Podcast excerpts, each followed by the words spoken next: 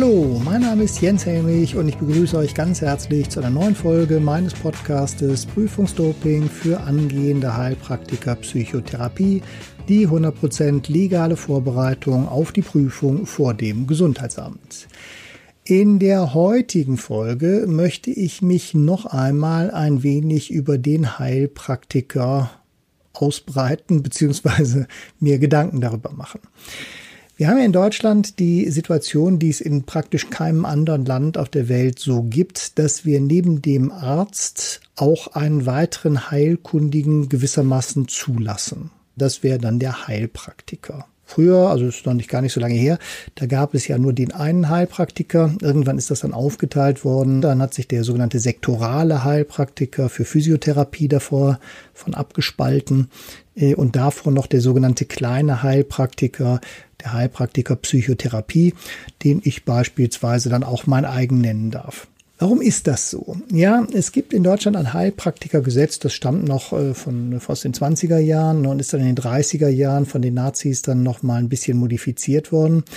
Da reagiert man im Grunde genommen auf eine Situation, die man vorfindet. Das ist mit Gesetzen manchmal so. Ne? Das heißt, man versucht sozusagen etwas zu legalisieren, mit dem man zwar nicht unbedingt einverstanden ist, was aber da ist. Wir können uns das in etwa so vorstellen, ohne jetzt ein Bundesland despektierlich behandeln zu wollen, aber nehmen wir mal an, wir sind irgendwo in Niederbayern auf dem Land, da hat es in den 20er Jahren äh, letzten Jahrhunderts noch wenig Ärzte gegeben. Was es aber gab, waren Heilkundler. Das, was man so zum Teil so das Kräuterweiblein oder die Kräuterhexe nennt. Das heißt Leute, die wussten, wie man, äh, wie man äh, Heilkräuter, Heilpflanzen verwendet, bei welchen Erkrankungen, die dann zum Teil dann auch zu den Tieren dann gerufen worden sind und dann da auch äh, sozusagen eine tierärztliche Funktion übernommen haben. Das war einfach überliefertes Heilwissen was von ja, Generation zu Generation weitergegeben worden ist und letzten Endes ähm, ja angewendet worden ist, eben auch mangels Alternative. Wir müssen ja auch immer dran denken, so im 19. Jahrhundert zum Beispiel gab es ja noch keine Krankenversicherung. Ja, das heißt, da musste der Arzt bezahlt werden und für irgendwelche Bauern auf dem Land war das, äh, ja, war das halt auch eine unheimliche Ausgabe. Jetzt äh, haben sich die Dinge dann verändert. Es gab dann Krankenversicherung, es gab dann auch irgendwann genügend Ärzte. Aber so dieses, äh, ja, diese Volksmedizin, nennen wir sie mal vorsichtig, die hat sich immer noch so nebenbei erhalten und die ist nie wirklich abgeschafft worden. Das heißt, man hat, man hat dem keinen Riegel vorgeschoben, sondern man hat und das ist sozusagen die Herkunft des Heilpraktikerberufes. Dann hat man irgendwann gesagt, gut, wir können es nicht verhindern, dass es diese Leute gibt. Wir können auch nicht verhindern, dass die Leute zu denen gehen. Warum auch immer, auch wenn die Ärztedichte mittlerweile groß genug ist. Und wir haben auf der anderen Seite eine gewisse medizinische Grundversorgung, die wir uns irgendwie berufen können. Das ist so die Kehrseite der Medaille. Wir dürfen ja nicht vergessen, die Nazis haben ja nun bekanntermaßen den Zweiten Weltkrieg angezettelt und die Ärzte, die Mediziner sind an die Front gegangen ne, oder wurden da eben zur Behandlung der verwundeten Soldaten eingesetzt. Und dann äh, konnte man natürlich sagen, ja nun denn, wir haben ja noch Heilkundige, eben diese Heilpraktiker nach dem Heilpraktikergesetz und dann lassen wir die jetzt mal so machen. Deswegen hat dieser Heilpraktikerberuf so den Ruf, bei manchen jedenfalls, das wäre irgendwie so was Rechtsradikales, was die Nazis eingeführt haben. Das ist Quatsch. Das Heilpraktikergesetz ist äh, älter, ne, beziehungsweise der Heilpraktiker selber ist in dem Sinne viel, viel älter. Das Heilpraktikergesetz ist zwar in dem Dritten Reich modifiziert worden, aber deswegen haben die Nazis nicht den Heilpraktiker erfunden oder sowas. Ja, das ist Unsinn.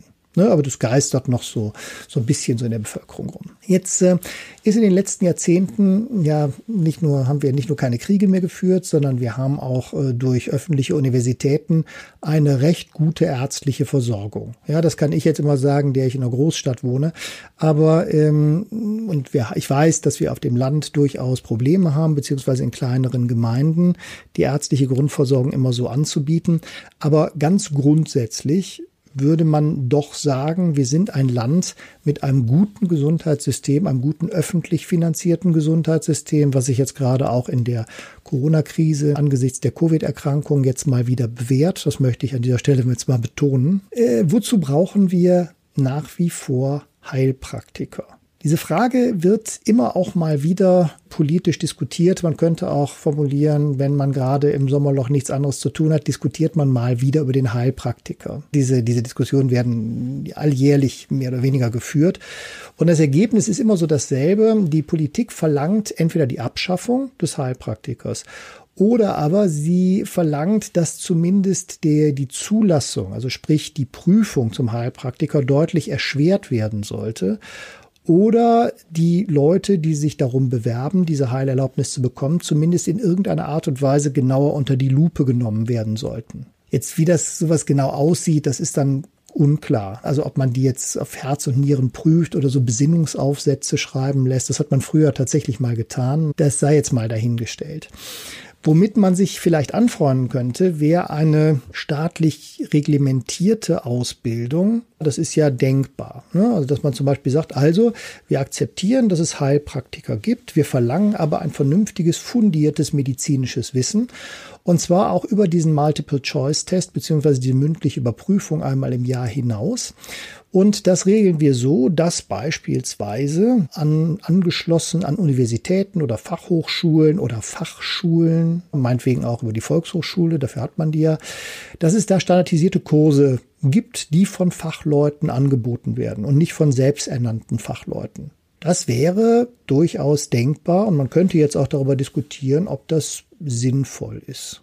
Der Vorteil wäre sicher, wären sicherlich die Kosten. Die Heilpraktikerschulen sind nun mal privat organisiert und die haben Aufwand, die haben Personalkosten, die haben Fixkosten, die müssen die wieder reinspielen.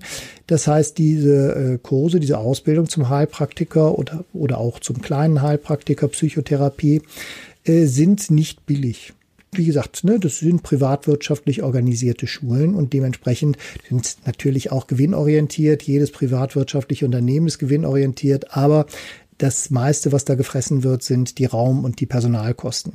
Ja, die sind eben hoch. Ähm, das heißt, wenn wir uns schon ein öffentliches Ausbildungssystem leisten und einen Heilpraktiker leisten, wäre es natürlich relativ naheliegend, das zusammenzuführen. Dann hätte man sozusagen eine staatliche Ausbildung zum Heilpraktiker wäre vielleicht nicht das Dümmste.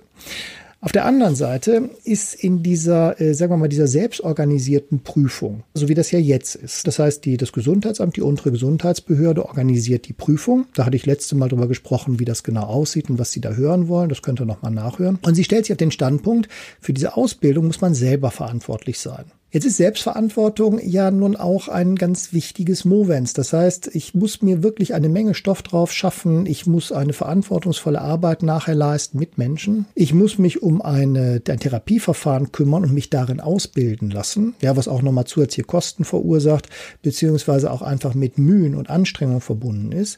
Das heißt, durch diese Art der privaten Organisation dieser Prüfung siebe ich ja gewissermaßen auch schon mal Menschen aus. Ja, ich meine das jetzt nicht so negativ, aber ähm, man, man erhöht einfach eine Hemmschwelle. Und dadurch äh, trennt sich Spross vom Weizen, könnte man sagen. Auch dieses, diese Organisation hat natürlich durchaus was für sich. Das heißt, man kann sich mit Sicherheit über die Ausbildung zum Heilpraktiker ähm, streiten, beziehungsweise da Novellierungen vornehmen, ne, beziehungsweise sich ganz andere Ausbildungssysteme überlegen oder standardisierte Lehrbücher. Ja, sind ja auch denkbar. Ne, von irgendeiner Medizinerkommission, die sagt, naja, das ist aber schon wirklich das Grundwissen. Auf der anderen Seite wiederum ergibt einfach so die Auseinandersetzung mit den Prüfungsbögen, die man sich im Internet runterladen kann und durchlesen kann. Ähm, daraus können wir sozusagen auch als zukünftige Prüflinge schon so ungefähr sagen, also das interessiert, das interessiert das Gesundheitsamt, das interessiert es etwas weniger wäre durchaus denkbar. Die andere Frage ist natürlich, was, welchen Vorteil haben Heilpraktiker möglicherweise gegenüber niedergelassenen Ärzten? Ja, man würde jetzt natürlich auch zunächst mal reflexhaft sagen, sie haben keinen Vorteil, denn sie haben kein Medizinstudium, sie dürfen keine Medikamente äh, verschreiben und auch keine manuellen Therapien oder zumindest nur sehr eingeschränkt anbieten. Also ein Heilpraktiker Psychotherapie darf nicht mal ein pflanzliches Beruhigungsmittel empfehlen, verschreiben sowieso nicht, aber auch nicht empfehlen, wenn man es mal genau nimmt. Jetzt würde man vermutlich, wenn man da mal sich so ein bisschen umhört in seinem Bekanntenkreis, der eine oder andere hat ja Erfahrungen mit Heilpraktikern gemacht, vor allen Dingen Familien mit Kindern machen diese Erfahrungen relativ häufig. Und da ist eigentlich so das einstimmige Ergebnis ja, wenn man so will, von meiner privaten Umfrage, ähm, ist darin zu sagen, die Heilpraktiker kümmern sich um einen, die haben mehr Zeit. Diese Zeit muss natürlich privat bezahlt werden. Ja, das ist klar. Ne? Die Heilpraktiker haben keine Kassenzulassung. Das heißt, das sind rein private Leistungen. Äh, es gibt äh, Krankenversicherungen, die bieten äh, Heilpraktikerleistungen an. Ja, und man, dann kann man darüber abrechnen. Ja, aber das ist auch sehr eingeschränkt, sehr kompliziert und es ist eigentlich auch eher für den Körperheilpraktiker gedacht und nicht so sehr für den Heilpraktiker Psychotherapie, was jetzt zumindest so unser Interesse ja hier eher ist. Aber dieses Argument, der Heilpraktiker nimmt sich Zeit im Gegensatz zum Arzt im Sinne von zum Kinderarzt.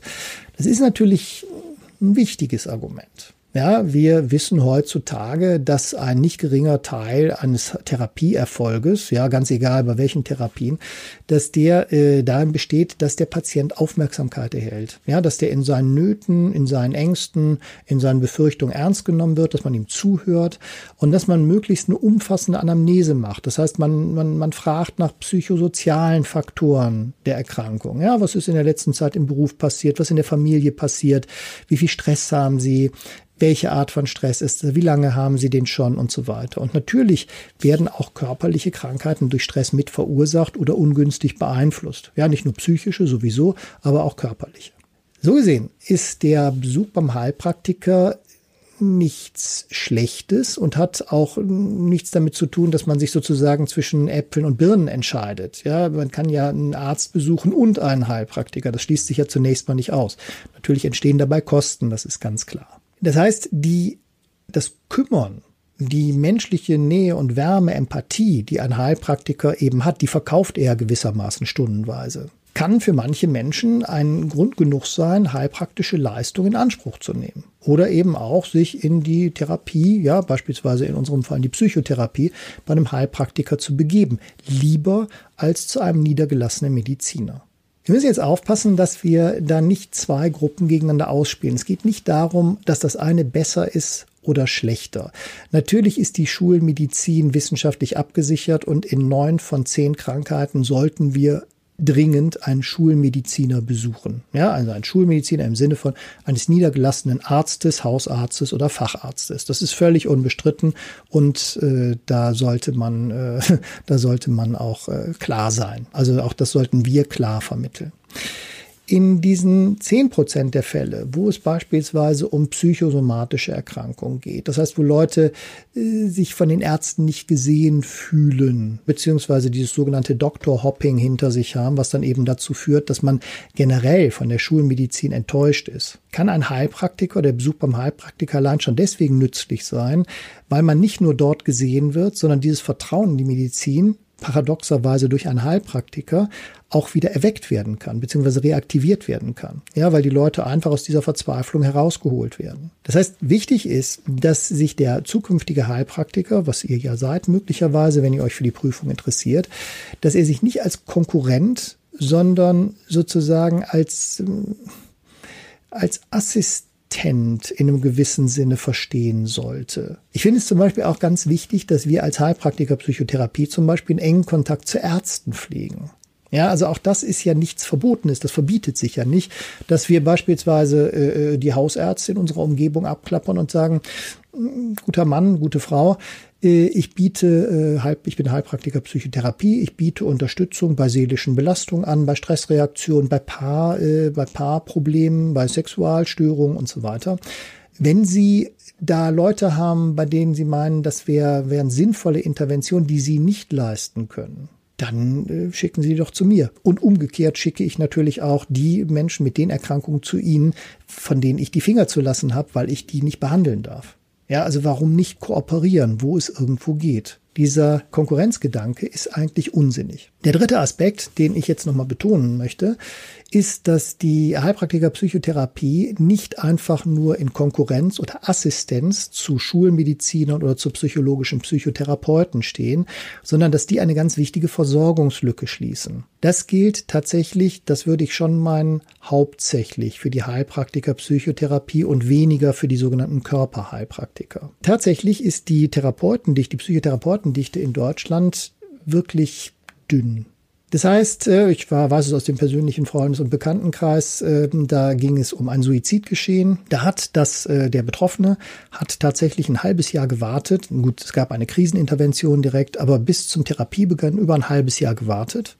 Äh, ne, oder musste warten, so nicht, er hat gewartet, also er hat schon gewartet, aber er musste auch warten, weil die es einfach keine Termine gab in der ambulanten Psychotherapie, ja, in einer Praxis in seiner Nähe. Jetzt muss man dazu sagen, er, der Bekannte von mir, äh, lebt auch in einem kleinen Ort. Da gibt es, glaube ich, einen einzigen äh, psychologischen Psychotherapeuten für 30.000 Einwohner. Das ist schon wenig.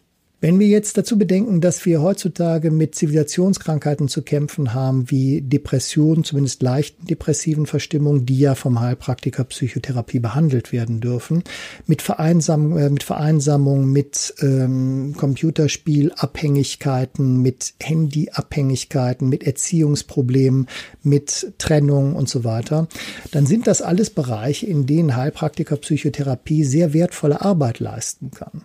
Unter anderem auch deswegen, weil es keine Psychotherapeuten geben wird, die sich tatsächlich darum kümmern können. Es gibt schlicht und ergreifend zu wenig. Deswegen finde ich den Heilpraktiker Psychotherapie würde ich aus der ganzen Diskussion um das Für und Wider des Heilpraktikerberufes nochmal rausnehmen tatsächlich, weil hier eine Versorgungslücke geschlossen wird. Natürlich geht es darum oder muss es darum gehen, diese Leute, diese Heilpraktiker Psychotherapie so gut wie möglich auszubilden. Das ist ganz klar. Ja, und ich hatte es schon mal an anderer Stelle gesagt, die Prüfung vor dem Gesundheitsamt zum Heilpraktiker Psychotherapie ist keine Ausbildung, sondern eine Überprüfung, ob der oder diejenige eine Gefahr für die Volksgesundheit darstellt. So ist es da definiert. Das heißt, die psychotherapeutische Ausbildung im eigentlichen Sinne, ob das jetzt in Richtung Paartherapie geht, Sexualtherapie, Gesprächstherapie, Hypnotherapie, Entspannungstherapie, ja, das sei jetzt mal dahingestellt, welche das ist, welche dieser Möglichkeiten man da wählt für sich oder was, was für einen passend ist, sagen wir mal so. Aber